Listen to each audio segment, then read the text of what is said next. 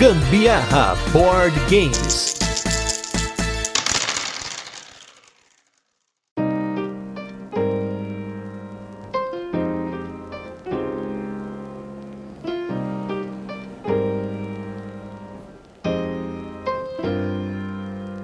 Fala biribeiros e biribeiras de todo o Brasil. Hoje estamos aqui reunidos num momento tão importante para o carteado brasileiro. Muita coisa boa está acontecendo para quem gosta de jogos de vaza, de jogos de escalada e muitos outros que a gente vai falar por aqui. E esse é o primeiro programa da série Fala de Carteado, um programa aqui do Gambiarra em que a gente exclusivamente vai falar dos carteados. E para isso, eu trouxe aqui dois co-hosts, um que é meio co-host, né? Segundo ele, ele não será sempre o nosso co-host, mas a gente tem ele aqui em nossos corações e o outro aqui vai ser o meu co-host fixo isso, vou começar apresentando ele. Ele que a gente lançou aqui no Gambiarra como criador de conteúdo. Ele que está arrebentando no Instagram com seu conhecimento magnânimo sobre carteados. Estamos com ele aqui, a voz no podcast, nosso grande Magana do Carteado Around the World. Tudo bem, Magana? Opa, Gustavão, boa noite, Gustavo, boa noite, Fel, boa noite a todos que nos escutam aí. Muito bom estar aqui com vocês hoje e mais do que isso, né? Desbravando esse incrível universo dos carteados juntos aí. Com certeza, e o Magana já deu spoiler de quem que é a nossa outra figura carimbada. Falou de carteado, ele aparece de dentro do cano do Mario. Ele é que aparece com seu conhecimento lúdico. Ele que desbravou os carteados aqui no Brasil muito antes. Primeiro carteado brasileiro autoral com seu nome na capa. Estou com ele, Fel Barros. Tudo bem, Fel? Opa, ô Gabi, eu queria falar que você tá melhorando na apresentação, hein? Tô me sentindo mais prestigiado dessa vez do que das outras. Cheio de pioneirismo,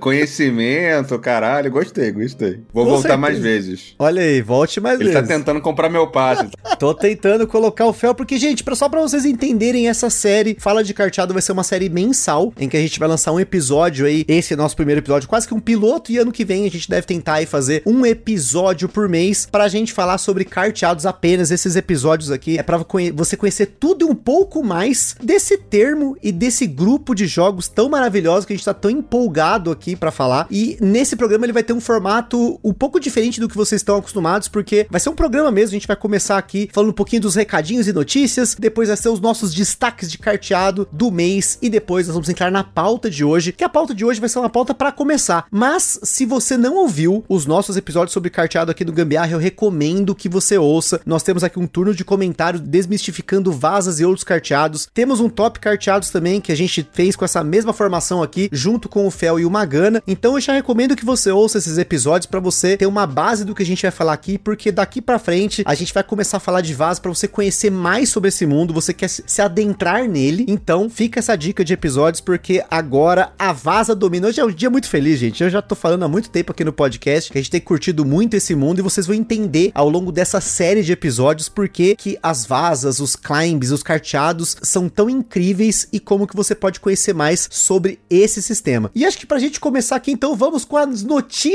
do mês. Magana, o que, que vai ter de lançamento aqui do Brasil que foi anunciado que eu sei. Você tá empolgado? Você tá, tá, empolgado que eu sei. Sempre, sempre. Bom, o anúncio desse mês aqui foi pela editora Across the Board, um carteadinho que tá chegando aí, um climbing, chamado Oh My Brain. Ele joga de 2 a 5 jogadores, do Catala e do Theo Rivière, não sei se é exatamente assim que fala o nome dele, é um francês junto com um belga, e que reuniu aí um, um, um climbing com temática de zumbi. É, eu, particularmente, até hoje joguei somente a versão importada, não vi a nacional ao vivo ainda, mas pela importada dá pra ter uma ideia que o jogo ele bem acima da média como arte e produção. Ele vem com um, na versão importada vem, eu imagino que a Rafael também vai vir pelas imagens que eu já comecei a, a, visualizar, alguns suportes na, que você vai colocar na sua frente, porque o jogo ele é um climb bastante diferente do padrão. Por quê? Você literalmente tem duas mãos para jogar, mas não as suas duas mãos. Você tem a sua mão que você vai estar segurando suas cartas, que é representado pelas cartas da sua mão, os zumbis estão na sua mão, e tem as cartas que estão na sua frente, só você vê, em cima desse suporte, que é representado pelo cemitério. Cada jogador tem seu próprio cemitério, só você vê o seu cemitério. E durante esse jogo, o seu objetivo é bater a carta que está no meio da mesa, fazer aquele climbzinho maroto e repor a mão com as cartas do cemitério. E aí vence aquele climb, aquela rodada, aquela pessoa que zerar primeiro a mão e também o seu cemitério. A questão é que para zerar o cemitério, é, existe uma dinâmica do jogo que se você jogar mais do que uma carta igual na, no centro da mesa, por exemplo, tem um 2 na mesa, e eu jogar três números 4, por exemplo, que é, que é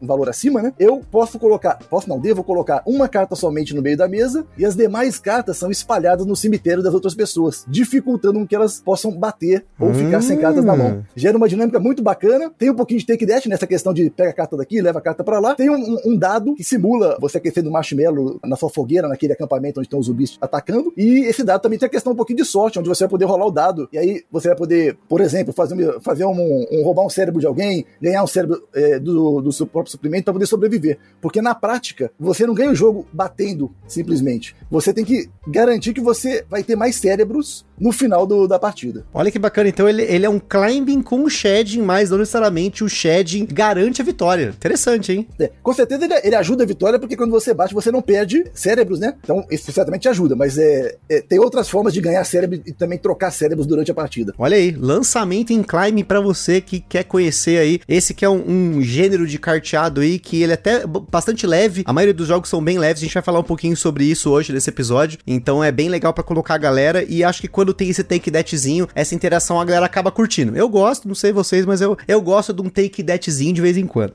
Tudo que eu já fiz até hoje, se eu reclamar de take that, eu sou um grande hipócrita, né? Então, enfim, a hipocrisia. Exatamente. Enfim, a hipocrisia, né? E falando de um jogo que não tem take that, mas também foi lançado aí recentemente, esse que surpreendeu, porque a galera não tinha pego, que ele era um carteado, ele era um phishing, jogos de phishing começaram a aparecer aqui no mercado. Estou falando de Gap, um lançamento da Paper Games que também foi lançado lá em Essen. Vamos falar sobre Essen aqui rapidamente também. Um jogo de cartas no qual você vai ter cartas na sua mão. Essas cartas são numeradas e elas são de 0 a 9. E a ideia do jogo é que, como todo phishing, para você que ouviu o nosso episódio, você sabe o que é phishing. Você vai ter cartas no centro da mesa e você vai poder capturar essas cartas usando cartas da sua mão. Ele tem uma regrinha de capturar primeiro as cartas que são iguais, ele tem uma regra de adjacência. Se você tem o número 4, por exemplo, você pode capturar um 3 e um 5, né? Você tem essa questão de poder capturar cartas que não são do mesmo número, mas elas têm esse match de adjacência. Ou você simplesmente vai jogar essa carta no centro da mesa. Só que a forma de pontuar desse jogo é incrível. A gente já fez um podcast aqui falando sobre ele. Quando você tem as cartas iguais, então você tem lá duas cartas de cada tipo, você pontua todas elas. Porém, se você tem diferenças entre as cartas que você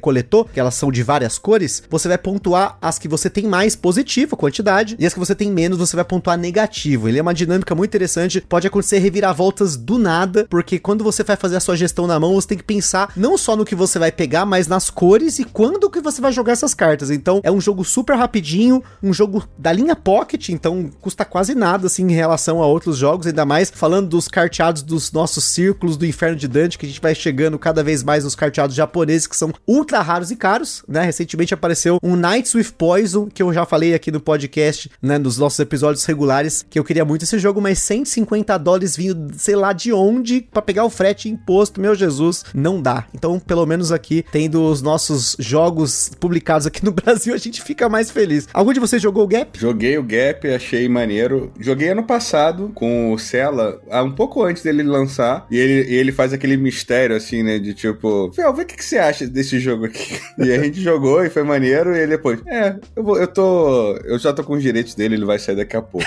E aí saiu, né, eventualmente. Eu acho que o Cela tá fazendo um trabalho legal, né, com esses carteadinhos. Eu ainda sou um grande fã do Velônimo, já falei isso algumas vezes aqui em alguns programas. Inclusive, esse. O Velônimo é do Catala, né, que é o mesmo do All My Brands, que o Magana Verdade. falou. Então, tô bem confiante aí. E como sempre, né, todo. Já falei que é uma promessa que eu fiz. Todo podcast que eu participar, que fale sobre carteado, Cela, cadê o Abluxen? Ou Lincoln, pode escolher. Ah, muito bem então. Denúncia. Vou deixar aqui essa daí pra gente. E aproveitando, Felzão, o seu conhecimento aí de, de feiras, né, de eventos e muito mais, você que foi pra Essen, como que foi os carteados em Essen? Eu sei que você trouxe vários deles, nós já jogamos alguns, mas pra galera aí, como que você viu em Essen os carteados? Você acha que eles tiveram uma grande representatividade lá? A galera acabou comprando muito? Teve carteados que esgotou, que a gente sabe que sim, mas qual que foi a sua impressão, sabendo que você já foi outros anos? Cara, eu achei maior, bem maior esse ano, na verdade, né? Eu tava até olhando agora aqui antes do programa começar. A tabela do. O Torcelli fez um, um scoutzinho, né, pra mim, do que, que ia ter de vaza lá. E tinha mais de 20 carteados novos, né? Ou lançados ou relançados, né? Tipo no Coso Dice que estavam sendo lançados lá. E eu sempre digo que isso é muito é muito impactante quando você tem dois anos seguidos de Spiel com finalistas de não sei se foi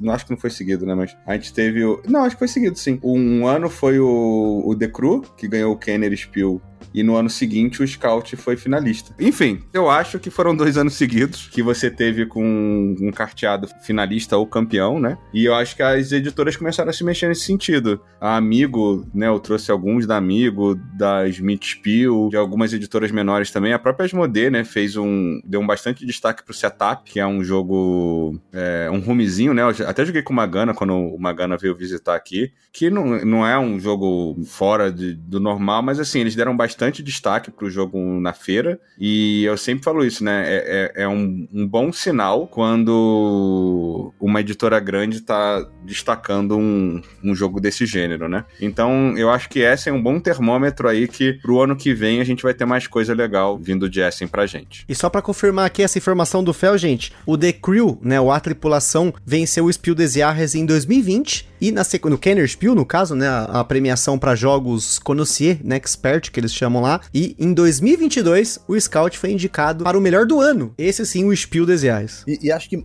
mais do que os prêmios é ver a, a popularidade que os jogos estão tomando perante as pessoas, a, o quanto que isso está chamando a atenção das pessoas, porque se você pega, por exemplo, o The Crew, que é a tripulação, ele chegou em top 38 no BGG. É, é, é, não é nem dentro do top 100, ele tá em top 38. É uma coisa assim, fantástica entre todos os jogos do planeta. Hoje acho que ele tá em top 65, mais ou menos. É uma, uma classificação fantástica para um, um carteado. Com certeza, ainda mais pensando que ele tá competindo com jogos mais complexos, jogos de tabuleiro com produções absurdas, com miniaturas, com arte maravilhosa, e a gente com nossos carteadinhos aqui, só cartinha, às vezes artezinha feia, às vezes nem arte tem, é só número e tá tudo certo. Mas falando de arte maravilhosa, para abrir os nossos destaques aqui, eu queria fazer um comentário sobre um jogo que eu joguei recentemente, um carteadinho para dois jogadores exclusivo, que eu sabia muito pouco dele, eu acabei arriscando porque eu queria fazer uma compra no site da Zatu. Você que não conhece, depois dá uma procurada aí sobre a Zatu, tem vários carteados no site e eh, para importar para o Brasil eles mandam para cá, que é o jogo Violet and the Grumpy Niece. Gente, que jogo que eu comprei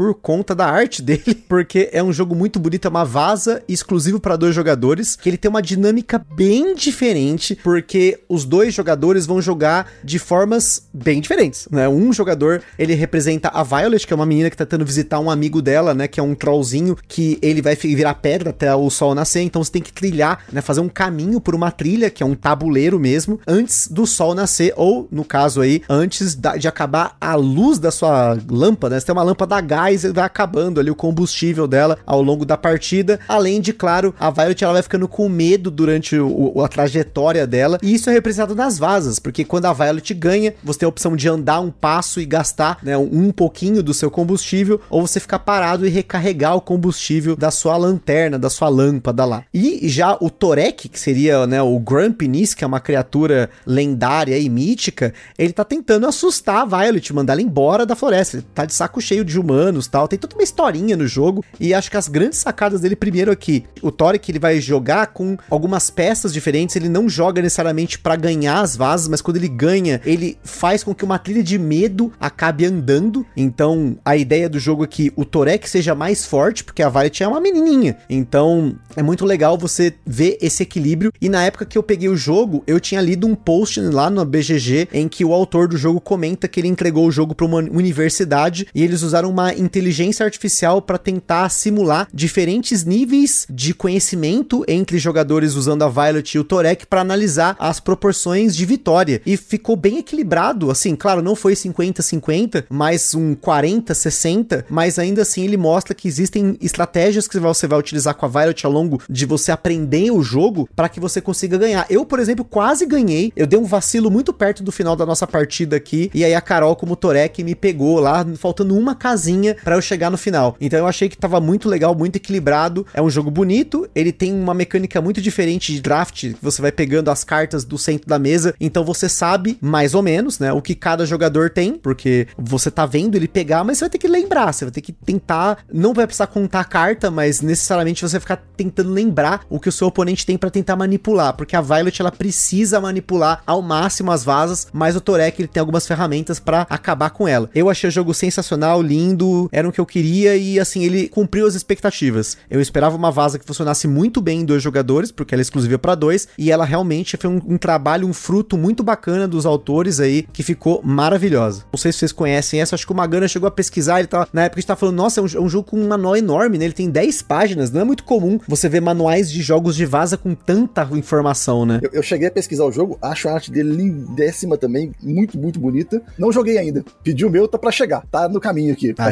na expectativa, viu? Eu tô triste porque eu ia passar esse porque é jogo de dois, mas depois dessa bela vendagem do jogo eu me rendi. Então, Magana, vamos atrás desse aí. Esse tá fácil de pegar, Fel? Tá tranquilo. E aí, Magana, qual que foi o seu destaque pra esse mês? O que, que você quer mandar pra galera de jogos aí de carteado que você jogou? Você que joga muito mais do que eu, né? Tem, é um destaque primoroso, né? Com certeza. Foram bastante jogos realmente que a gente jogou esse mês aqui de carteado e um que superou muito positivamente as expectativas é um jogo chamado Tatsu. Eu não conhecia esse jogo nem de nome, na verdade, e quando eu vi o jogo, ele é um jogo de uma caixinha pequenininha da Matagor. Ele cabe numa caixinha pocket, na verdade. O, o formato não é pocket, mas ele cabe numa caixinha pocket, são 30 e pouquinhas cartas, 40 cartinhas. E quando você olha pro jogo, você literalmente fala, não vai funcionar. São simplesmente duas cores no jogo inteiro, até aí tudo bem. Você joga em dupla. A caixinha fala que joga de 2 a 4, mas assim, a impressão que me passa é que ele é feito para quatro players em dupla. E basicamente é o seguinte: como são só duas cores, suponha que eu sou uma dupla com outra pessoa, eu só posso jogar a cor vermelha na minha mesa. E a outra dupla só pode jogar cor amarela. Ela não pode jogar outra carta. Só que na hora que você recebe as cartas na mão, vem misturado, né? Vem vermelho e amarelo.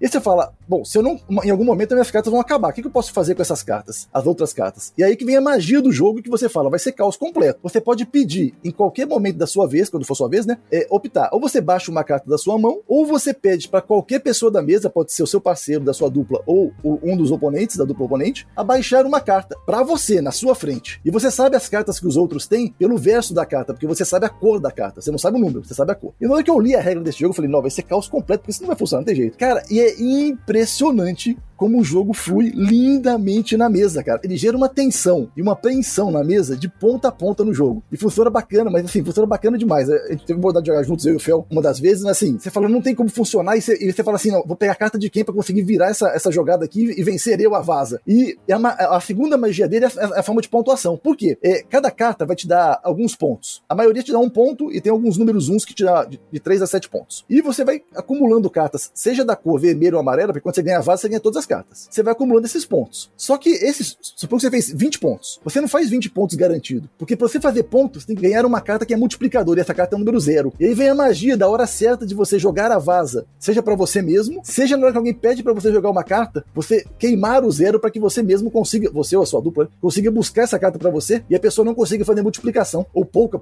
multiplicação. Então ele realmente funciona muito bacana na mesa, tem uma arte lindésima, também muito bonita. Ele é tipo, não sei se é um VNista nas cartas, um hot na capa, assim, mas ficou bacana demais. Foi, realmente foi sucesso. E onde você conheceu esse jogo, Magano? Cara, esse jogo eu conheci ele. Foi por um acaso, na verdade. É, é, a gente foi, fez um encontro aqui, e aí o Matias tinha esse jogo, nunca tinha jogado, tinha um ano que tava parado na casa dele. e aí ele, ele, me chamou e falou: Magano, você tem você ler, ler a regra pra gente ver se a gente joga esse jogo aqui? Foi quando eu li e falei: Ô Matias, vamos testar, mas assim, não vamos garantir muita coisa, não. E realmente superou todas as expectativas positivamente. E a segunda partida foi com você, aí na Dev Tower. Foi muito bom, né? Eu, foi, eu conheci com você também, e foi realmente, com certeza é o. Eu acho que eu diria que é destaque do ano, né? Não do. Caraca. Com certeza um dos melhores. É muito. Assim, porque eu tenho. Não sei se a, a galera de casa sabe, né? Mas eu tenho bastante. Tenho uma coleção significativa de carteado. A famosa auto-intitulada, a maior coleção do Brasil. Foco no auto-intitulado. e uma das. Assim, eu sempre. Eu mantenho as, as, as vasas na minha coleção que tenham ah, pô, isso aqui faz uma coisa diferente, mesmo que não seja muito bom. É, e esse consegue juntar os três, né? Que é, é muito bom, tem bastante decisão e é muito bonito, né? Que é a, a minha Santíssima Trindade pessoal. então, assim, eu já ficaria, mesmo que não fosse muito bom, só de você jogar a carta pelos outros, eu já ficaria com o jogo. Que é uma coisa que não é comum, né? E ainda tem esses outros dois fatores. Aí foi tipo tops 2000 e e 23, com certeza. É que Brilhou. eu não controlo, né? O Torcelli é que tem o controle lá do que a gente jogou esse ano. Então eu vou descobrir. Eu acho que eu joguei o Savage Bowl esse ano, por exemplo, que é sensacional. É, enfim, esse ano, o Salt eu acho que eu joguei no começo do ano também. Então a gente tem que ver o que, que rolou esse ano. Mas assim, eu sei que 2023, vários all-time favorites entraram e, e, eu teria que rever aí meu top, mas com certeza o Tatsu, pelo menos entre os 20, tá, tranquilo. Caraca, aí sim, hein? Você não jogou ainda não, Gustavão? Não joguei esse jogo ainda, infelizmente. Merece, deixa na listinha porque merece. Tá na lista. Tá? Todos, todos da coleção do Fel estão na lista. Eu, eu acho que tem no PCIO, eu não sei se você gosta de jogar lá, mas... Fica a dica pra galera também, né? A gente vai falar sobre o PCIO hoje também, vai ter muita dica, Boa, gente. boa. Hoje é dica. Boa, Agora, Fel, qual que foi o seu destaque do mês? Você que está aí rumo a tentar jogar todos os seus jogos depois que você descobriu que eu joguei mais jogos da sua coleção de vaso do que você.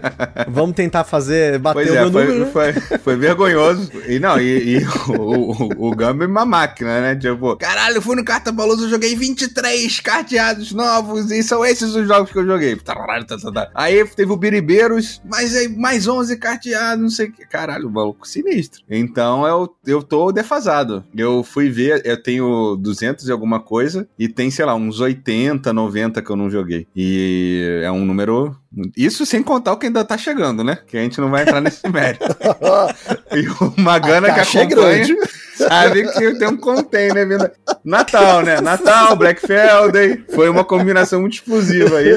Mas depois dos 300 de Esparta, vai ter os 300 do Cartapalusa. Então a gente vai ter. é, vai ser um número mágico aí pro ano que, pro ano que vem, pros biribeiros, né? Pro Cartapalusa esse trezentinho. Então vamos. Tem, eu não sei como é que tá a contagem, né? Terei, tem meus, meus assessores aí de coleção para ver como é que vai ficar. Mas o meu destaque é o PS Nit, que eu joguei eu- nessa coisa de jogar o que eu não joguei ainda. O PS Nit é um jogo que lançou em Essen, agora em 2023, pelas Mitspiel, né? As Mitspiel é. Eu conheço ela pelo Dog, que é um jogo que eu amo, meio ludo assim. Mas o mais famoso deles e que estourou e tal foi o Quacks of Quedlinburg, né? Que é aquele jogo de push luck, né? Meio Uhum. bag building, que foi finalista, ganhou, ganhou o Kenner, ganhou o Spiel, não lembro o que que foi. É, mas é uma empresa antigona, meio anos 80, assim. Tipo, a- a- o logo, né? Mas assim, a empresa, eu sei que tem mais de 100 anos. Eu não sei exatamente o ano que fundou, mas é tipo uma empresa meio antigona na, na Alemanha, tradicional. E o PS Nit é um dos poucos jogos de shading, né? O shading é uma mecânica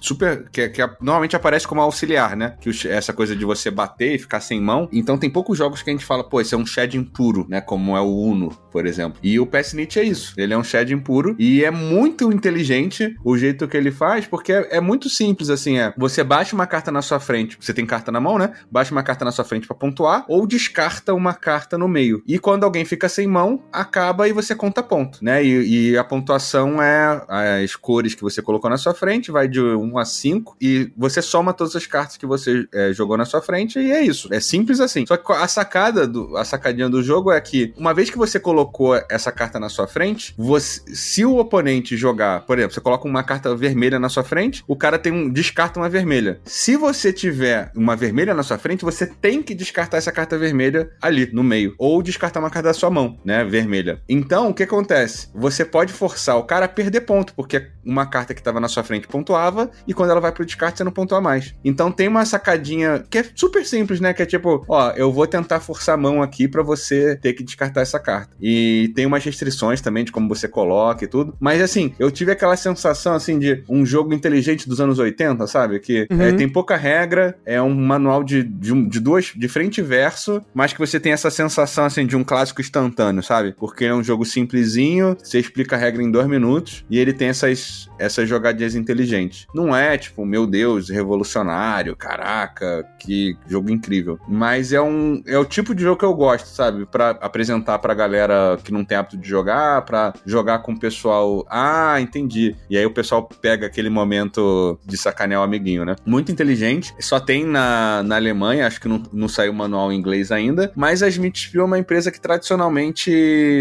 os jogos vão pra outros lugares, né? Então eu acho que é um é o tipo de jogo que daqui a pouco vai estar mais longe. Mas assim, assim como a Smithfield tam, é, tradicionalmente tem bastante coisa, quem traz os jogos dela é a Devir, né? Aqui pro Brasil. Então, Devir, se você estiver escutando isso, PS Nietzsche jogaço pequenininho. Eu sei que não, não é tão fácil assim, mas vamos Né? torcer para que ele venha para cá. E vamos torcer pelo reprint do A Tripulação e o A Tripulação 2, hein? Ouça aí a nossa voz, Devir, porque se esgotou, vocês vão se dar bem. Mas tudo depende, né? A gente também não dá pra prever como que o mercado vai se comportar, né? a gente só quer as coisas, né? A gente só pede. Mas é isso aí, gente. Antes da gente entrar na nossa pauta principal aqui, só queria dar um recadinho pra você que gosta de observar esses lançamentos que estão acontecendo por aí. Lá no Japão, entre os dias 9 e 10 de dezembro, vai acontecer a Tokyo Game Market de inverno, que é o maior evento de jogos de tabuleiro, jogos de cartas principalmente, e muitos jogos independentes que acontece lá no Japão. Então, no geral, quando tem esses eventos, alguns dos criadores de conteúdo lá dos Estados Unidos, né, a galera internacional, acaba trazendo muitas novidades, então é bem provável que a gente vá conhecer coisas novas, apesar de não estarem, nós não estaremos lá, que um dia, se tudo der certo, um dia estaremos lá, mas enquanto não estamos, a gente acaba acompanhando a galera que vai pra lá. Então, boa sorte a todos. Se você tá ouvindo e está na, na Tokyo Game Market ou já foi, você é um privilegiado. Estamos todos com inveja aqui, porque seria muito sensacional, mesmo não falando japonês. A gente dá um jeito, usa Google Tradutor, tudo que pode acontecer, a gente vai fazer acontecer por esses jogos maravilhosos, porque eles acontecem lá. Hoje em dia tem muita coisa lá no Japão que tá acontecendo, mas agora vamos nessa para a nossa pauta principal, nosso primeiro episódio, gente. A gente tá muito empolgado hoje, então segura que vai começar agora a nossa pauta principal do Fala de Carteado número 1. you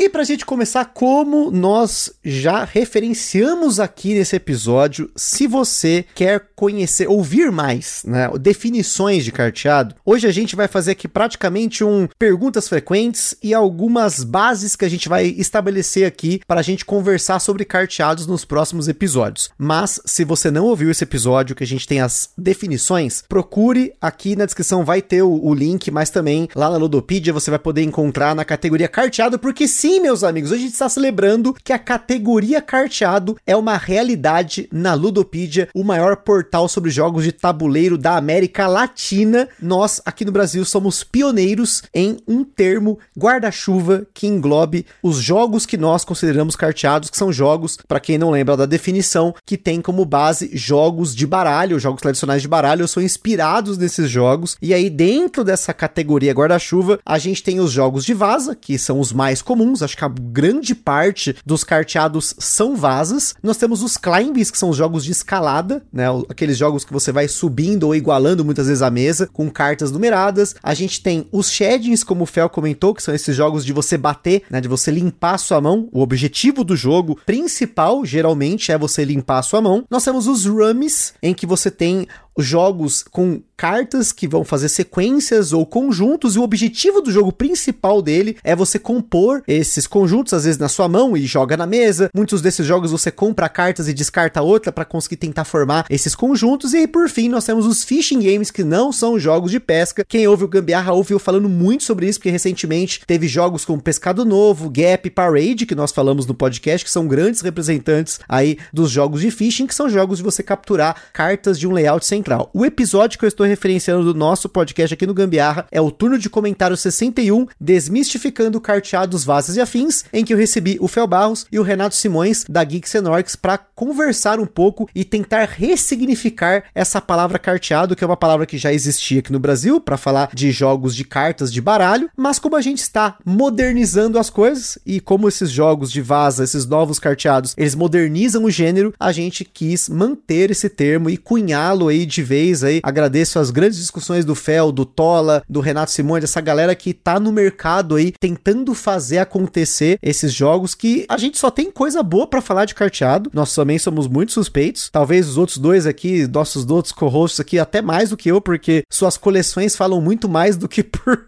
por eles, né, em relação a essa, esse grande vício que se tornou os carteados e que cada vez mais a gente tem tentado aí espalhar a palavra. Acho que pra começar aí, Magana, o que, você quer abrir pra galera aí, pra gente começar, sobre dúvidas às vezes que o pessoal tem, ou alguma definição que você quer comentar, só pra gente iniciar esse bate-papo. Um bate-papo que vai ser um tanto quanto livre, a gente vai conversar um pouquinho sobre esses elementos das, da, dos carteados, mas vamos começar aí com esse cara que agora, como a gente lançou ele, né, no último episódio sobre carteados, né, seria o nosso prêmio revelação do ano que vem. Será? Fiquem ligados, tomara que sim. Mas Magana, o que, que você tem para falar pra gente, pra gente começar aqui a criar uma base de conhecimento, de informação sobre carteados? Bom, acho que aqui vão, vão dois, dois vezes. O primeiro é tentar ligar o nome da, da mecânica em um jogo tradicional de baralho, que a gente usa com baralho tradicional. E ligado a isso, uma pergunta, uma outra pergunta que o pessoal normalmente costuma fazer, né? Então, o, a primeira deles que eu colocaria na mesa aqui seria sobre a própria Vaza, que você estava comentando, só para todo mundo estar tá ciente um, um, jogo que é muito popular no Brasil, muito famoso, o truco, ele se encaixa nesse padrão de Vaza, onde cada pessoa vai jogar uma carta na mesa e assim que cada pessoa jogar uma carta na mesa, nós vamos entender qual é a carta mais forte e essa pessoa venceu o que a gente chama de aquela vaza, esse conjunto de cartas jogadas. E normalmente quem vence, ele volta uma carta na mesa. E aí, o que, que o pessoal normalmente me pergunta sobre? É, vaza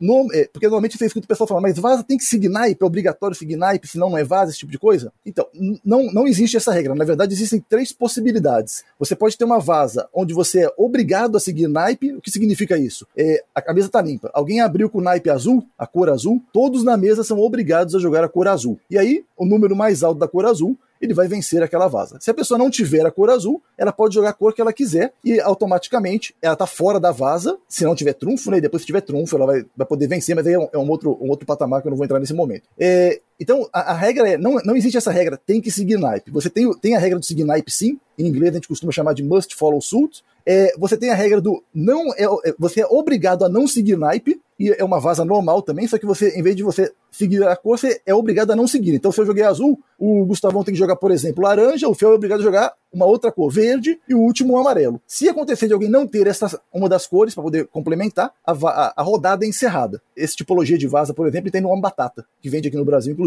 da Geeks também, hoje com distribuição da Galápagos. E uma outra tipologia que, tem, que a gente tem de, de distribuição de cartas na mesa é o May Follow Suit, onde você não é obrigado nem a seguir e nem a não seguir. Você joga a carta que você quiser. E aí existe um. Para cada jogo vai ter uma regrinha de qual é aquela carta mais forte que vai ganhar aquela vaza. Então, basicamente, esses são os três, as três formas de possíveis aí de, de se abrir a, a, abrir da sequência na vaza. E, e, até legal, Magana, porque a gente recentemente fez uma live lá no Boards and Burgers também, a galera que quiser assistir essa live do top carteados ao redor do mundo aí, a gente fez lá no Boards and Burgers, teve uma pessoa que perguntou o que que significava vaza, né? E vaza é uma palavra italiana que se chama baza, que é um conjunto de cartas que jogada lance a lance são recolhidas de uma vez pelo ganhador. Essa é a definição básica da vaza, né? Tanto que uma das coisas que muitas pessoas perguntam pra gente, às vezes as pessoas têm dúvidas, é se um jogo é não ou vaza quando ele tem cartas que são jogadas simultaneamente. Um grande exemplo é o Maré Alta. Para quem não conhece o Maré Alta, é um jogo com cartas numeradas, cada jogador vai ter uma mão, essa mão vai rodar entre os jogadores, e a ideia do jogo é que você quer, quando você tá jogando né, a carta para vencer, você nem sempre quer vencer, porque vai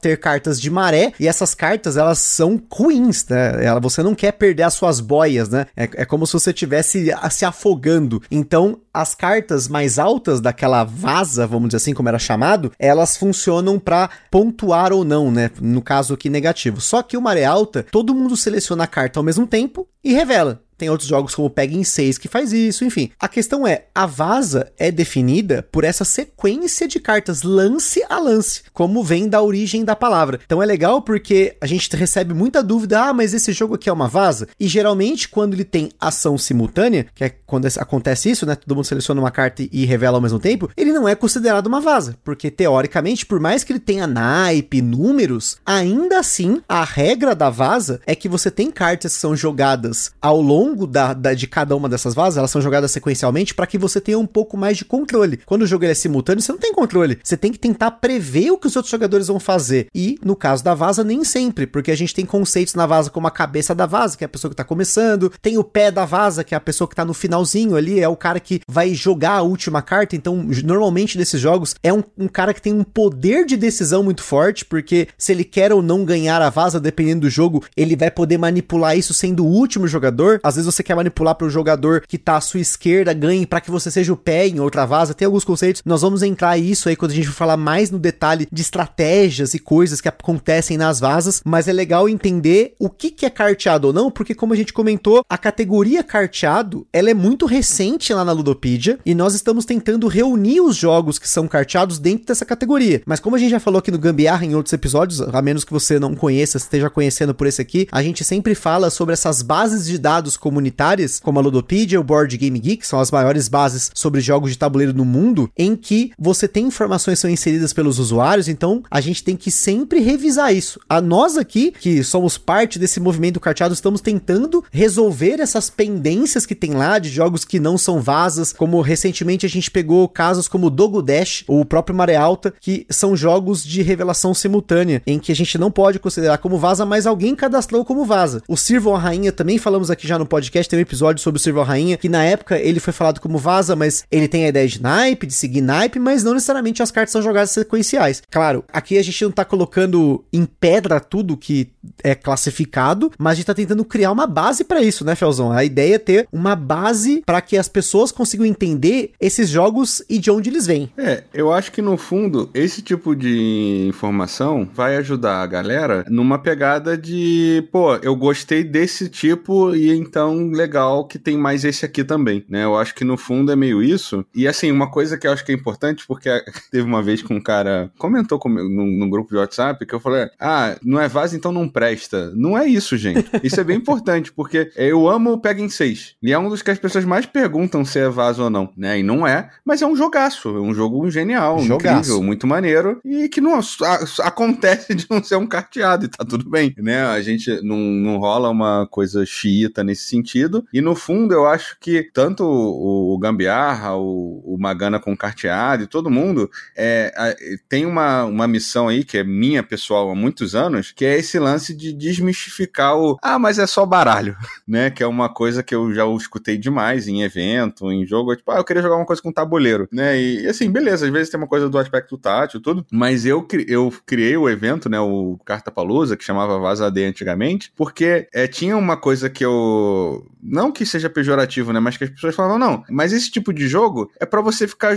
Entre um jogo e outro, você joga isso. É um filler, né? É, como se fosse assim. Ah, isso aqui é para passar o tempo, não é uma então vamos só passar o tempo, vamos passar o tempo só com isso, né? Então eu acho que tem um movimento bacana aí acontecendo, encabeçado aí pela galera do conteúdo. Eu só sou uma pessoa que compra bastante e gosta de vir falar sobre. e a gente tá tentando aqui, como o próprio Fel comentou, né, gente, fazer com que você que tá aí do outro lado encontre mais esses jogos, porque aconteceu isso comigo, assim, já tem algum tempo que vem acontecendo. Eu sempre gostei de jogos de cartas, mas existem esses jogos que têm esse, esse sentimento, essa sensação de ser um jogo de baralho que ele tem aquele momento de estalo na sua mente e falar: caramba, esse jogo é muito genial. E eu comecei a reparar que vários desses jogos eles continham coisas semelhantes, que aí eventualmente evoluiu pro meu conhecimento de mecânicas e entender que eram vasas, que eram climbings, que eram jogos de shedding, que começou lá no Uno. Que eu assim, gente, eu sou muito suspeito para falar de Uno, porque eu gosto muito de Uno. Eu já tive mais de um baralho de Uno aqui ao mesmo tempo. Hoje eu só tenho um, que é o maravilhoso, que foi ilustrado aqui por um brasileiro, que é um Uno minimalista mas essa sacada do Uno e você fazer o shedding, né, você bater a mão, sempre foi muito emocionante. E quando eu comecei a descobrir que existiam muitos outros jogos que tinham essa mesma mecânica, como é o exemplo do Lhama, que tem o climbing, né, tem a escalada e tem o shedding, que é essa coisa de você bater, mas ele tem alguns nuances que você vai pegando ao longo das partidas, foi aí que explodiu a minha cabeça de querer encontrar por mais jogos do mesmo tipo. Então, o nosso papel aqui, e principalmente falando sobre carteado, é tentar criar esse termo que consiga você que tá nos ouvindo entrar, por exemplo, lá na Ludopedia agora, você vai entrar na categoria carteado, tá tudo lá. Eles estão misturados? Estão lá. Tem fishing, tem room, tem climbing, tem shedding e tem vaza, mas já é um caminho para que você encontre, porque as mecânicas de vaza e de escalada, atualmente elas são consideradas mecânicas oficiais pelo Board Game Geek e a Ludopedia adotou essas mecânicas. Mas fishing, rum e shedding ainda são categorias que no BGG elas elas são literalmente grupos de jogos, mas não são consideradas mecânicas, apesar de elas terem um conjunto de ações que é uma mecânica. Como para quem não sabe o que é mecânica de jogos de tabuleiro, a gente tem até uma série de episódios aqui que só fala sobre isso e a gente comenta por que você chama de mecânica. Da mesma forma que os carteados são os chamados de carteados para que você encontre mais esses jogos, as mecânicas também são chamadas mecânicas porque elas agrupam formas de jogar. Então, se você gosta de um negócio que faz, sei lá, X, né? Você tem a vaza, por exemplo, você gosta de, do sistema de vaza, você procura por mais jogos e acaba encontrando mais fácil, né, Magana? Com certeza, com certeza. É, existe uma outra mecânica que vira e mexe gera um pouquinho de dúvida, e você conseguiu colocar isso muito bem a explicação um, um desses dias para trás no, no, grupo, Gustavão, que é de phishing, que é a questão de o que, que, é considerado phishing exatamente, que é a questão de pescar a carta no centro da mesa, né? E você conseguiu definir muito bem onde normalmente você tem uma isca, que é a carta que você vai jogar na mesa para buscar uma carta. Então, é, às vezes você não tem a isca, então acaba que pode misturar com carta com gerenciamento de mão, diferente de phishing. Tem, tem esses limiares aí que aos pouquinhos a gente vai absorvendo. Não, com certeza. O phishing,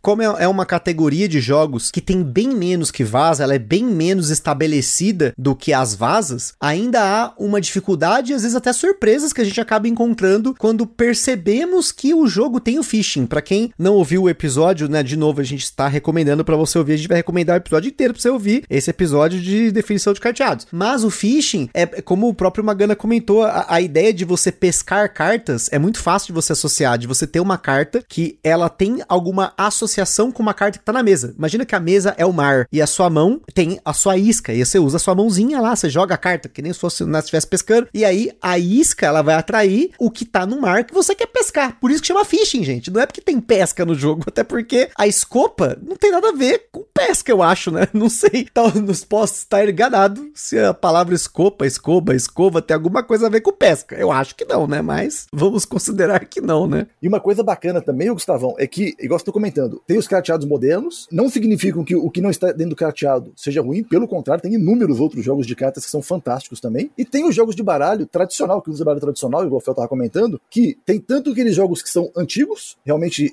já de mais tempo, sei lá, de início do século de, de 1900 ali, 1910, 1920, tem coisa de 1800 e pouco, até bem para trás, inclusive, tem vaza de 1842 ou 46, 1800, não, 1400 que é a primeira vaza que foi feita no mundo, esse tipo de coisa. É, assim como tem esses, que podem ter se tornado clássicos ou ter desaparecido durante o longo do tempo, é, tem os jogos modernos também, entre aspas, que utilizam de baralho tradicional e que rodam muito bem na mesa. Você pega, por exemplo, um Zaraba 22, você pega o Cupido, por exemplo, Twix and Tracks, que é específico para dois players. São jogos que usam baralho tradicional. Então, é, também quebra um pouco esse paradigma, ah, mas baralho tradicional é uma coisa meio chata ou uma coisa que joga com a, com a avó. E, e lembrando de avó agora, eu acabei de lembrar de um caso fantástico que rolou no, no grupo do, do Gambiarra esses dias para trás, onde uma pessoa estava em família, reunido, e uma avó comentou, ah, queria jogar um jogo e tal. E aí, é, ela, ela comentou sobre escova, sobre escopa, não tô Sim, lembrado. É, ela é, escopa pra isso? Exato. Inclusive, um abraço. Jogaram um pescado novo, né? Exatamente. Exatamente. Um grande abraço aí pro Felipe Xavier, nosso Lipeladinho, que compartilhou uhum. essa história da avó dele, que ela tava sedenta depois de uma piscina, sentada na mesa, tomando uma cerveja, perguntando, pô, tem um baralho que pediu jogar uma escopa de 15? E aí, ele, sabiamente, o grande Felipe, tirou do bolso aquele pescado novo brilhando, que numa prateleira né? Se você for pensar nesse jogo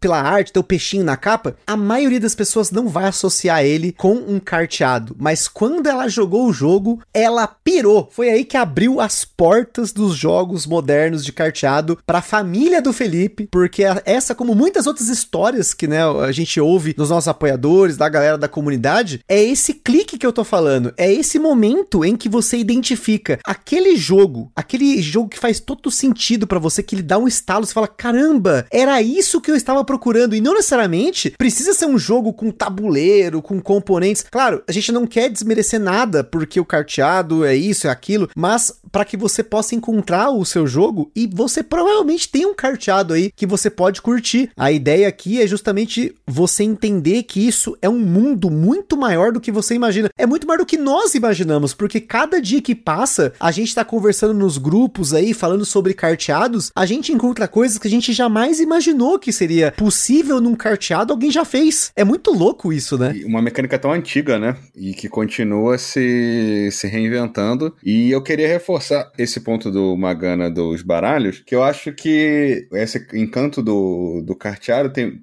tem um lance que eu acho que é imbatível no, no na comunidade, que é o custo-benefício tanto financeiro quanto de tempo. Sei lá, um jogo de 40 reais, vai. Um velônimo da vida, um pescado, um Fibonacci. São jogos de 40 reais que você joga uma vida, né? E continua jogando, porque pensa que sueca, truca, a galera joga 30, 40 anos, né? E todo final de semana e continua jogando. Por um preço muito acessível, ocupa muito pouco espaço e dura 30 minutos, né? Então, é um apelo, assim, eu tô há 16 anos no hobby, né? E eu já passei por muitas fases de coisas que eu já joguei, o que, que eu gostava. Ah, agora eu tô na, na fissura do 18x, agora eu tô na fissura disso, agora eu tô na fissura daquilo. E o carteado foi a, a moda da vez, né? Isso em 2017, quando eu peguei o. Eu já tinha jogado Tichu, já tinha jogado outras coisas, né? Um dos meus primeiros jogos foi o. Até comentei essa semana isso lá no, no grupo, né? Que o meu, meu, um dos meus primeiros jogos foi o Steven Seagal, né? Que foi relançado recentemente como Slufoff. E assim, o que o, o Slufoff fez e o que o Tichu fez e, e o que aconteceu em 2017, eu nunca mais encontrei de novo. E aí eu fico assim, pô, não, mas eu, pô, eu gastei bastante grana com um jogo de carta. Mas é, é isso, tipo, eu o Magana acompanha eu mando vir. Magana, comprei 17 jogos de. lá nos Estados Unidos, tá, tá no coisa ali. E, e eu, eu, eu não, não faço uma planilha, mas eu faço uma conta de padaria. E assim, não dá um Kickstarter, entendeu? Lógico que eu, eu sou um grande fã, pego um, um, ou dois Kickstarter por ano, mas em termos de realidade Brasil, o custo-benefício é imbatível, né? Eu acho que é uma democratização do hobby o tanto quanto pode ser, né? Essa coisa do carteado. Com certeza, né? E é claro, existe um mito, né, sobre jogos de cartas, sobre quantidades de jogadores, né, descarteados. Ah, não, mas só funciona em tal. E aí entra uma parada, gente, que é muito importante você sempre conversar com as pessoas que jogam, perguntar, porque existe sim certos números mágicos mágicos para diferentes tipos de jogos, mas o que não quer dizer que os carteados são para específicos números de jogadores, porque você vai ter jogo de todo tipo. A gente acabou de falar nos nossos destaques aí de um jogo que é para duplas, um jogo que é para dois e um jogo que tem diferentes contagens de jogadores. Então é interessante que você provavelmente vai encontrar um carteado que vai ter um número ideal para o seu grupo, seja que você gosta de jogar em dupla com a esposa, esposo, um amigo,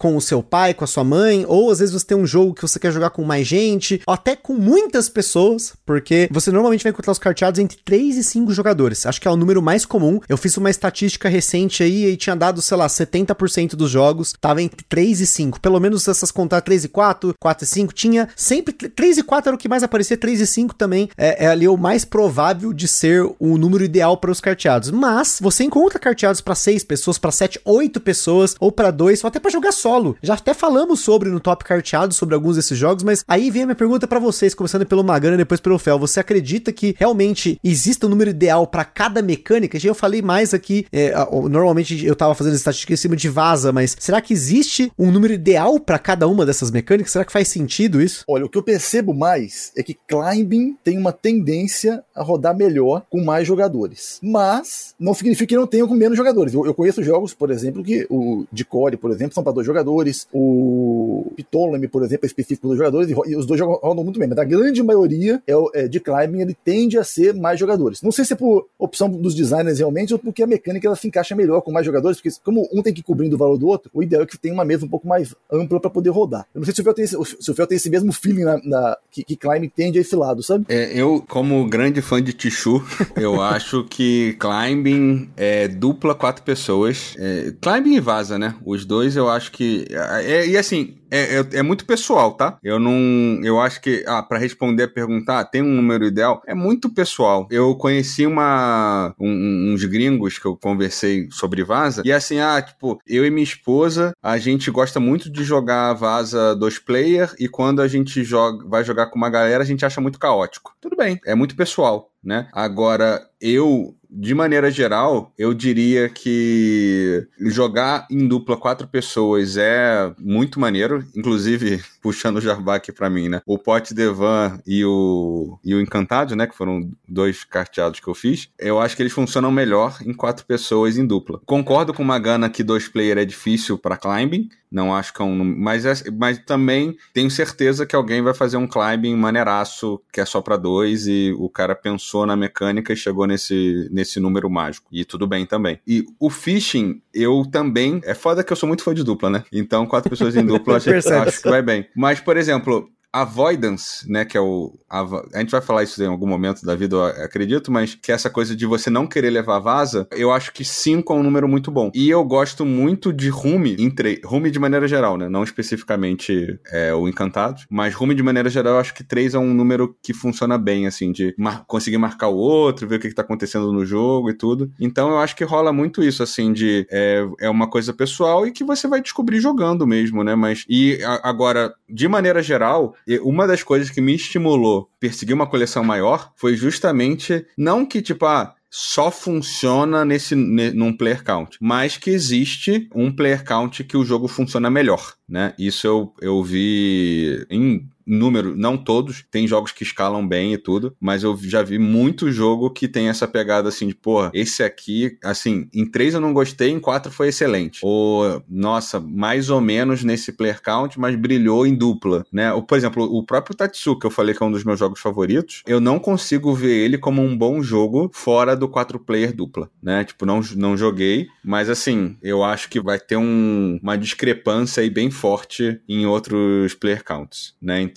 acho que existe um pouco isso em Vaza, e é por isso que também tem essa coisa de ser barato e você conseguir fazer. Ah, eu quero ter uma de 2, 3, 4, 5 e 6 boas. Beleza, você não vai gastar aí nem 500 reais pra fazer isso, né? Então acho que tem esse fator sim. Não, eu sei que não é uma opinião todo mundo tem, mas na minha experiência com, os, com essa coisa de fazer acervo e tal, eu cheguei nesse número mágico aí de para cada, tipo assim, o jogo tem um número que ele brilha e outros que ele é bom ou ok. Aí, aí, raramente vai ter tipo assim, pô, esse aqui brilha em dois counts. Tipo, eu, o Homem Batata eu acho que faz isso para mim. Eu acho ele muito bom em dois e em quatro. É, e com certeza depende muito do jogo, e não só da mecânica em si, mas da forma como ela é implementada, né? Eu acabei chegando nisso na prática quando eu percebi um jogo que eu tinha achado muito maneira a ideia, que é o Maskman, e em cinco jogadores eu não gostei. E eu, caramba, mas como eu não gostei desse jogo? Porque ele é muito sensacional, ele tem tudo que eu gosto, ele é uma, uma, um climbing super inteligente, com é até um pouco mais complexo do que a maioria pra galera entender algumas dinâmicas que ele tem, e aí eu não ter curtido. E aí depois eu joguei ele em dois, eu já falei, pera aí, mas se em dois ele teve esse efeito, eu acho que três e quatro, talvez quatro vai ficar muito bom. Então eu comecei a, a, pensar mais nisso, e aí, claro, quando você tem uma coleção maior, tem acesso a jogos importados, você consegue ter uma gama muito maior de seleções para quando você quer jogar esse estilo de jogo, mas você tá numa quantidade de pessoas específica. Ah, eu tô em seis pessoas. Pô, a maioria dos jogos nesse estilo são para três e quatro. E aí, o que, que eu faço? Existem jogos, então vai muito de você garimpar. Aqui no Brasil hoje, a gente ainda tem muito pouco carteado em relação ao que tem lá fora, mas nós já temos uma quantia de jogos legal que rodam em diferentes quantidades de pessoas e claro, vai muito do gosto. Por exemplo, tem um jogo que a gente ama muito aqui que é o Papaiu, que também foi fruto aí dessas conversas do, do Fel e traz jogo de não sei quem e pede para alguém importar o jogo e aparece um jogo nada a ver aí todo mundo, caramba, que jogo era esse, né? E o Papaiu é um jogo que eu gosto de jogar ele em quatro jogadores, porque 3 e 4, é, na verdade 4 é a contagem do Copas, que é o jogo do qual ele origina, mas eu já joguei em 7, 8 pessoas e foram partidas caóticas e muito engraçadas e a gente se divertiu. Não é a mesma experiência, é praticamente outro jogo, porque você tem que levar em consideração outras coisas. Mas você tem jogos que vão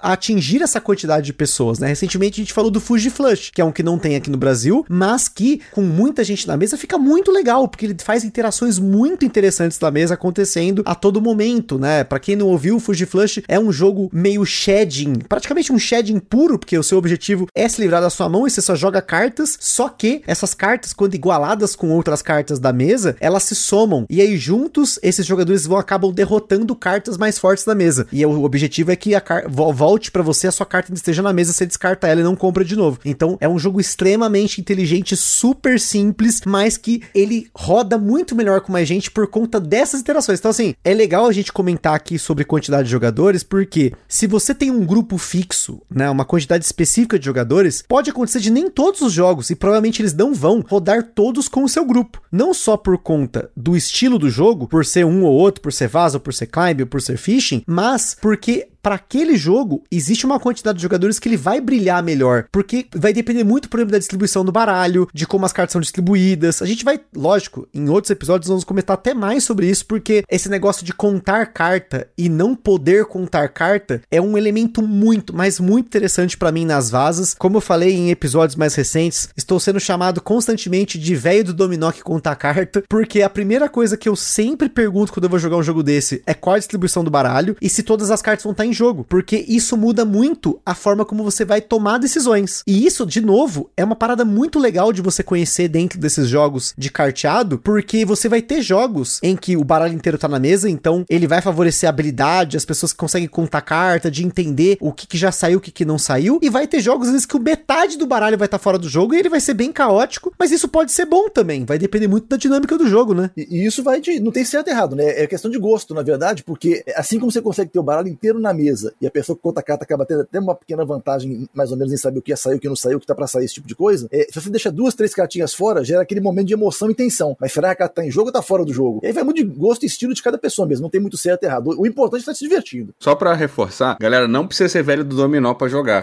Por né? favor. Isso é importante Por favor.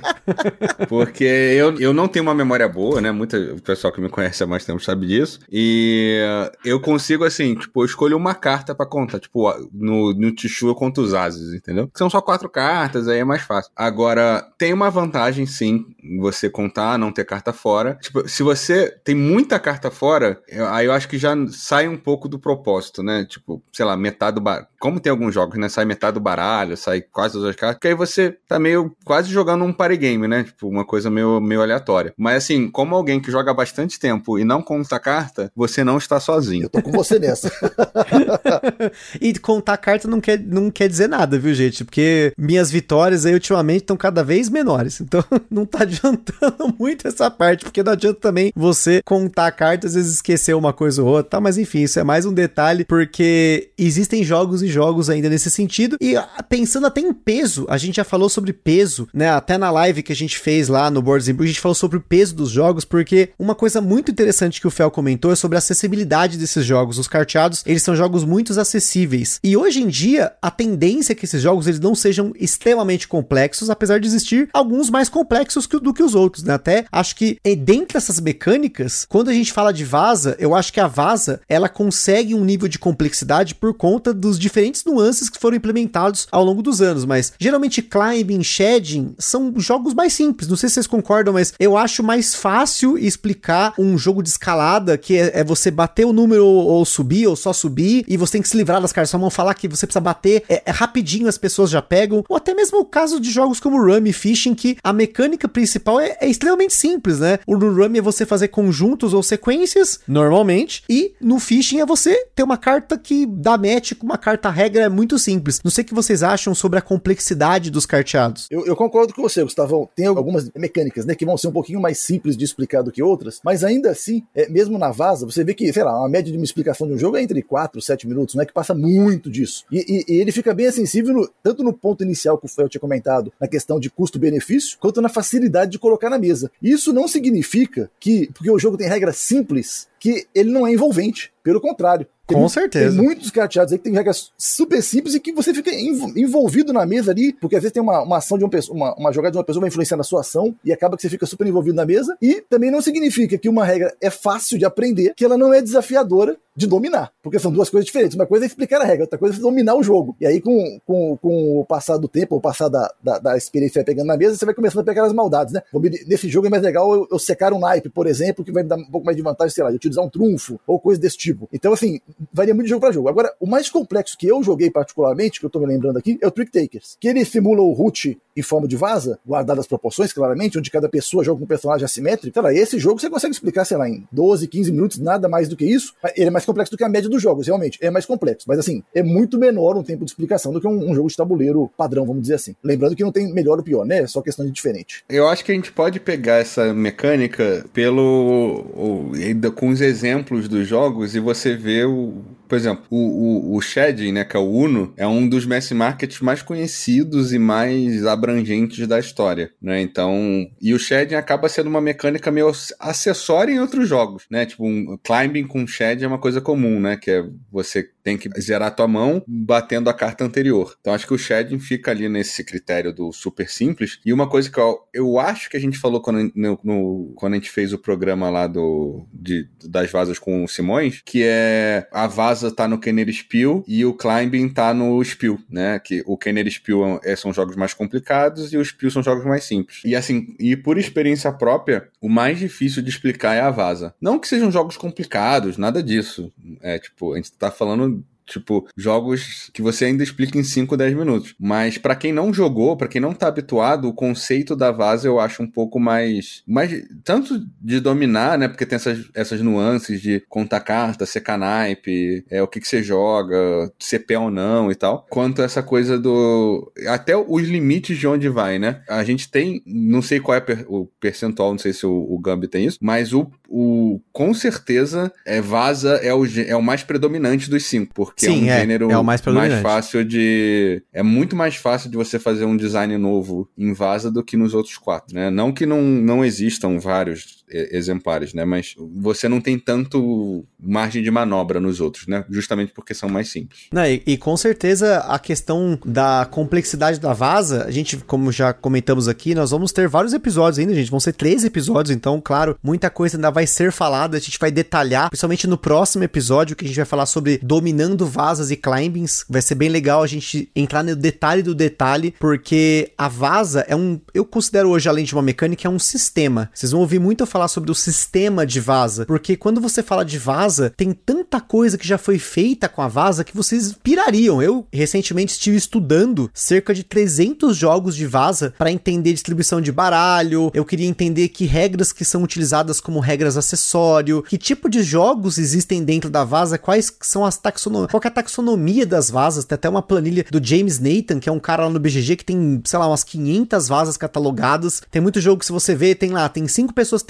mundo. Aí tá lá, James Nathan tá marcado. E o outro geralmente é o, o, o Taylor, o Rainer Taylor, do Taylor's Trick Taking Table, que é um canal que eu adoro e que só fala sobre carteado. Normalmente ele só ele fala mais de vaza, mas acaba entrando alguns climbs, porque fora do Brasil, como não existe o termo carteado, eles ainda falam de vaza, mas e, e tentam colocar esses outros jogos no meio, e aí fala que são jogos que são semelhantes, mas eles não têm um termo, como a gente já tem aqui, que consiga fazer esse guarda-chuvinha. Então, na hora de comparar jogos de baralho tradicional, você pode ver que tem esses jogos de vaza, eles têm uma complexidade um pouco maior, né? Mesmo o truco, que é um jogo mais difundido, a gente tava até brincando outro dia, né? A gente tem um grupo que a gente discute vazas, é um, acaba sendo um grupo mais fechado, porque são, tá mais ali entre amigos e conhecidos, mas a gente tava conversando sobre um jogo no Kickstarter que ele simplificava as regras do truco. E pra gente simplificar, como assim simplificar a regra do truco? Muita gente joga truco, mas a sacada é que muita gente só jogou o truco na vida, então ele já dominou a regra do jogo, mas o truco não é um jogo fácil de dominar. Mesmo as regras, ele tem vários detalhes que são colocados aí. O próprio Copas, eu acho um jogo mais simples, mas que ele, como o Magana comentou, são jogos difíceis de dominar. É difícil você dominar um jogo em que muitas vezes você não quer ganhar, você quer perder para não perder mais. E perder, na verdade, numa vaza do Copas é bom, dependendo do que você tá fazendo, né? Porque você não quer ter ponto negativo. Então, de, de novo, quando você começa a detalhar os jogos de vaza, existe uma complexidade, porque além da vazinha comum, que a gente se fala, isso aqui é uma vazinha comum. Joga uma carta, tem que seguir o naipe, se não seguir, joga qualquer coisa. Você tem esse sistema muito fácil, torna quem ganha e assim por diante. Mas aí você vê que tem muita coisa ao redor que acaba aparecendo. Jogos, você joga duas cartas, jogos que você não quer ganhar vaza, ou que você quer ganhar um número específico de vaso, tá jogando por pontos, tá jogando por apostas e assim vai. Gente, é um, é um mundo muito grande, vocês não têm noção. Se você não conhece tanto e você não pesquisou, está chegando aqui agora meio perdido, se achou esse termo carteado, tá ouvindo a gente falar pra caramba aqui, você não tem noção de quanta coisa tem. Eu não tinha até eu começar a ler esses manuais, ver, pegar, pegar a coleção inteira do Fel e ver jogo a jogo o que, que ele tem, que, que, que jogos que ele tem, o que, que,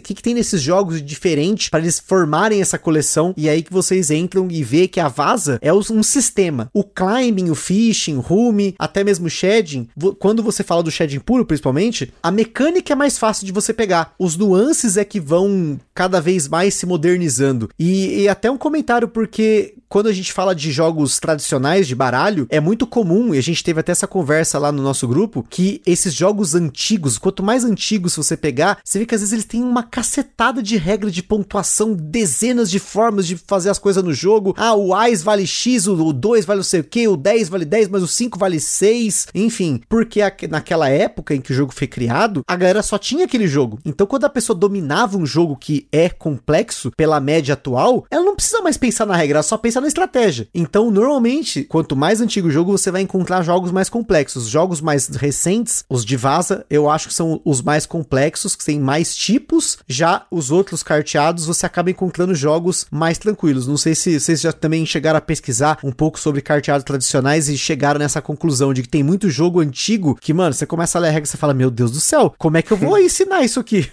eu acho que vale a pena a gente citar o Pagate, né? Com certeza. Que eu sei que você já falou algumas vezes, inclusive quando a gente tava junto. Eu sou muito, muito, muito fã de jogo com baralho normal. Eu acho fascinante. Já falei algumas vezes que eu tenho muita vontade de fazer uma curadoria, de pensar como trazer. Não, não tipo, mantendo a essência do jogo, né? Mas trazer um baralho, alguma coisa que deixe mais fácil. Eu sou muito fã do projeto o Double Headed Kids, que é o, o grau meu e do Magana, que a gente não consegue comprar.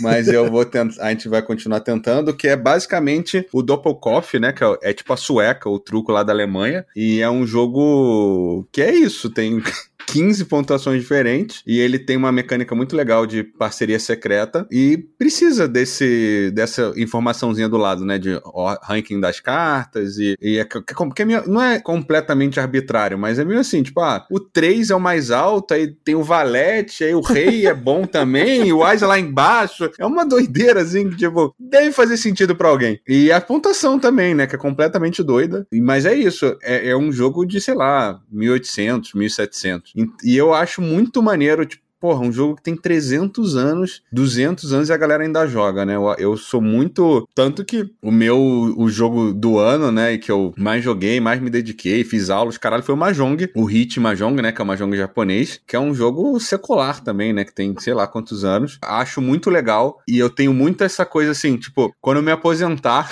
o meu desafio pessoal vai ser essa coisa de que trazer os baralhos tradicionais pro século 21, sabe? Eu acho que esse vai ser meu, meu é, missão de vida, assim, tipo, pra eu morrer feliz, sabe? Porra, não, o Fel foi o cara que pegou os baralhos e, e levou pra mais gente. Ah, e, e, o Mahjong é um rume extremamente complexo no sentido de como pontuar no jogo. Eu tentei, gente, eu tentei aprender, eu fui no modo simplificado e já foi difícil. Gente, é um jogo que eu acho incrível, eu acho muito é, essa magia que tem ao redor do jogo, a, a comunidade que é criada, né? Ele é um estilo de vida, né? O Fel fala muito sobre isso. É um jogo lifestyle, é um jogo que você tem a galera que se dedica a isso. Eu tentei até jogar online, porque muitos dos que a gente tá falando aqui, você consegue jogar muita coisa online, tá, gente? Isso aqui é uma dica para você que quer começar a jogar, mas você não quer gastar dinheiro, você não quer os, ter procurar um baralho que tá lá na PQP lá do Japão. Existem algumas ferramentas muito bacanas para você jogar esses jogos. O BGA, que é o Board Game Arena, tem vários jogos modernos e carteados lá dentro para você poder jogar. Mas além das ferramentas para jogar jogos específicos, né? O Hit Mahjong tem ferramentas para você jogar, Rumicube tem ferramenta, o Copas tem Copas online, tem até no Windows, enfim. Mas existe um site muito maneiro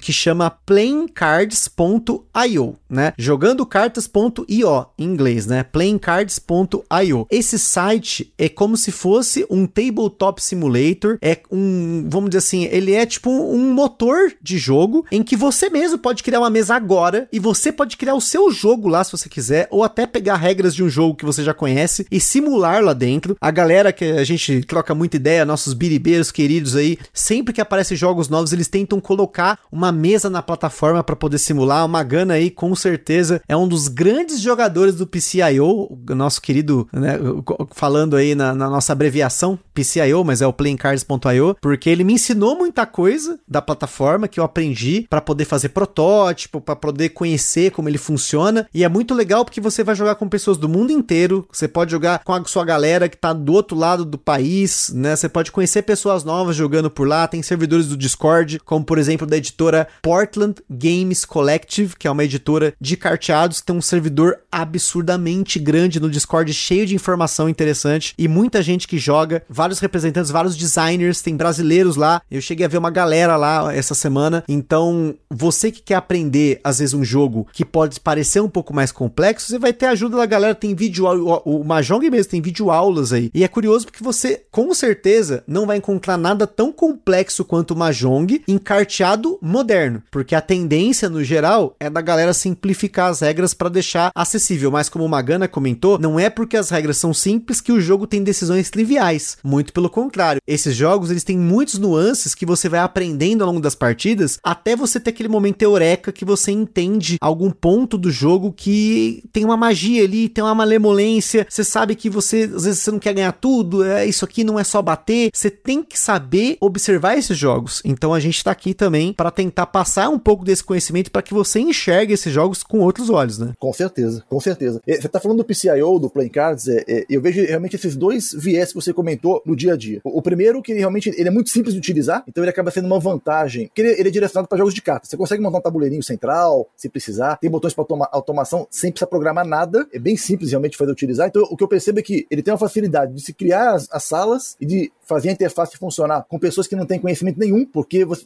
existem softwares mais complexos, criar câmera, posicionar, cada botão vai ser uma câmera para te levar, fazer coisa diferente. Aqui é literalmente é tela fixa, clicou, o botão vira a carta, clicou arrastou, ele joga a carta pro meio da mesa. Falando assim, parece uma coisa banal e simplésima, ele é banal e simplésimo, mas ele cumpre muito bem a funcionalidade é, para qual ele foi feito, que são para jogos, jogos de carteado. E é outro viés que eu vejo muito ser utilizado, tanto no Brasil quanto fora do Brasil pelos designers, é para desenvolvimento de jogos e fazer os playtests, porque ele acaba facilitando o contato com outras pessoas, quando o jogo já está um nível um pouco mais avançado, que você começa a querer abrir o jogo para poder pegar já feedbacks um pouco mais no, no, finalmente do desenvolvimento, e mais do que isso, a facilidade que você tem de atualizar o jogo né, no sistema, porque às vezes você quer mudar uma coisa em outra, você muda literalmente no sistema ali, coisa de dois, três minutinhos, tem que imprimir de novo, fazer arte de novo no protótipo, esse tipo de coisa, poder fazer. Então, assim, são os dois viés principais do PCIO que a gente vê no dia a dia. E sala realmente tem muita sala já disponível. Em especial no, no, no na editora que você comentou, sei lá, deve ter umas 150 salas fácil de jogos para poder ter acesso. E claro, se você não curte jogar online, como geralmente eu não gosto, você acaba tendo que apelar para comprar o jogo mesmo, não tem jeito. Mas, gente, aqui no Brasil, se você entrar lá na Ludopedia e procurar pela classificação, né, pela categoria de carteado, agora tá fácil de você identificar quais estão à venda aqui. Claro que tem muitos que são usados e aí o preço vai ser um pouco diferente, mas a gente tem muitos jogos da Paper Games, que são jogos de caixinha pequena, geralmente caixinha pocket, que custam entre 40 e 50 reais. Você vai ter aí Vaza para dois, que é o caso do Clan. Você vai ter um pescadinho ali, né, um fishing game, que é o caso do Cariba, ou o caso do Gap. Então,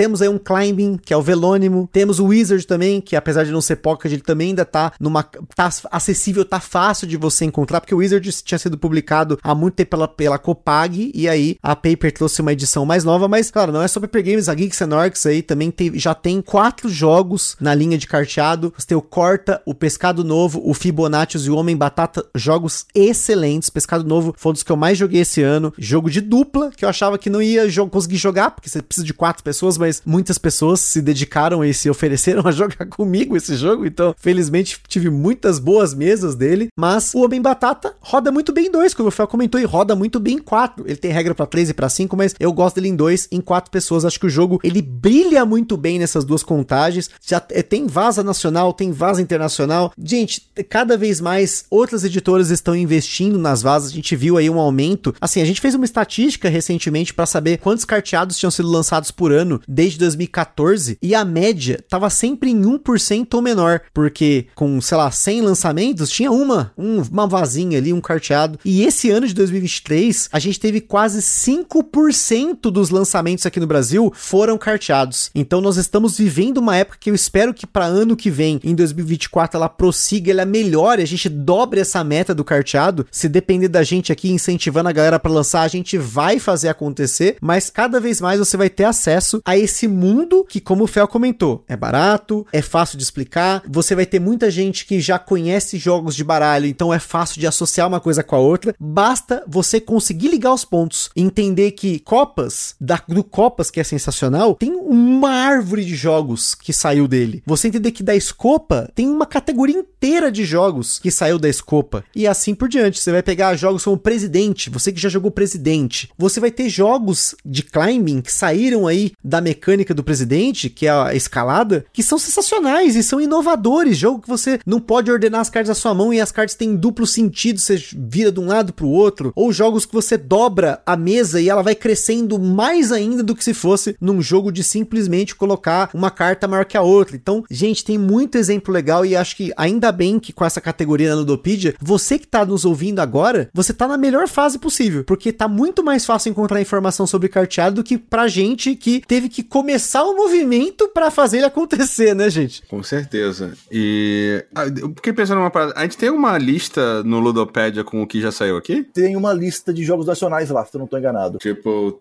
carteados lançados no Brasil. E aí uma, uma listinha. Eu não, eu não lembro de ter isso no, na Ludopédia, mas é uma, um. Não sei se tem, mas se ele não tiver, fica aí uma dica. Tem, tem pronto aqui já. Eu, eu, eu Tem pronto? Tem, tem pronto. Gente, o Magana, ele tem listas de listas. É lista, ele, ele indexa todas as vasas que tem para vender, ou carteados que tem para vender na Amazon dos Estados Unidos. Todas as vasas na loja tal, todos os carteados no Brasil e assim por diante. Então, se não tem, vai ter. E a gente vai colocar aqui na descrição, pode ter certeza. É, essa do, da Ludopad é legal, porque é isso, né? Tá com muita. Eu lembro, o Sapotagem foi meu primeiro jogo publicado, né? E é uma vaza.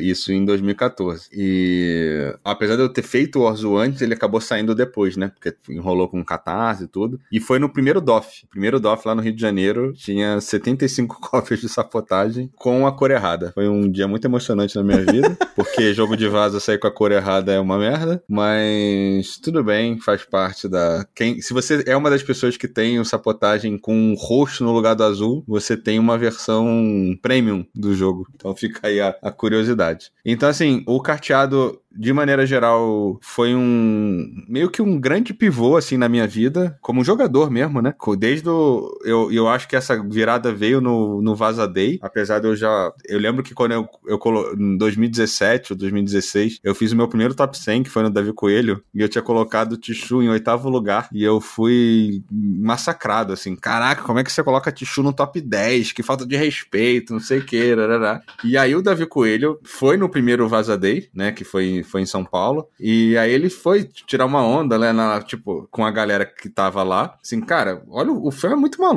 Ele botou o Tichu em oitavo lugar. Completamente falta de noção. Aí o pessoal, é, tá errado mesmo. Pelo menos, é, pelo menos terceiro lugar.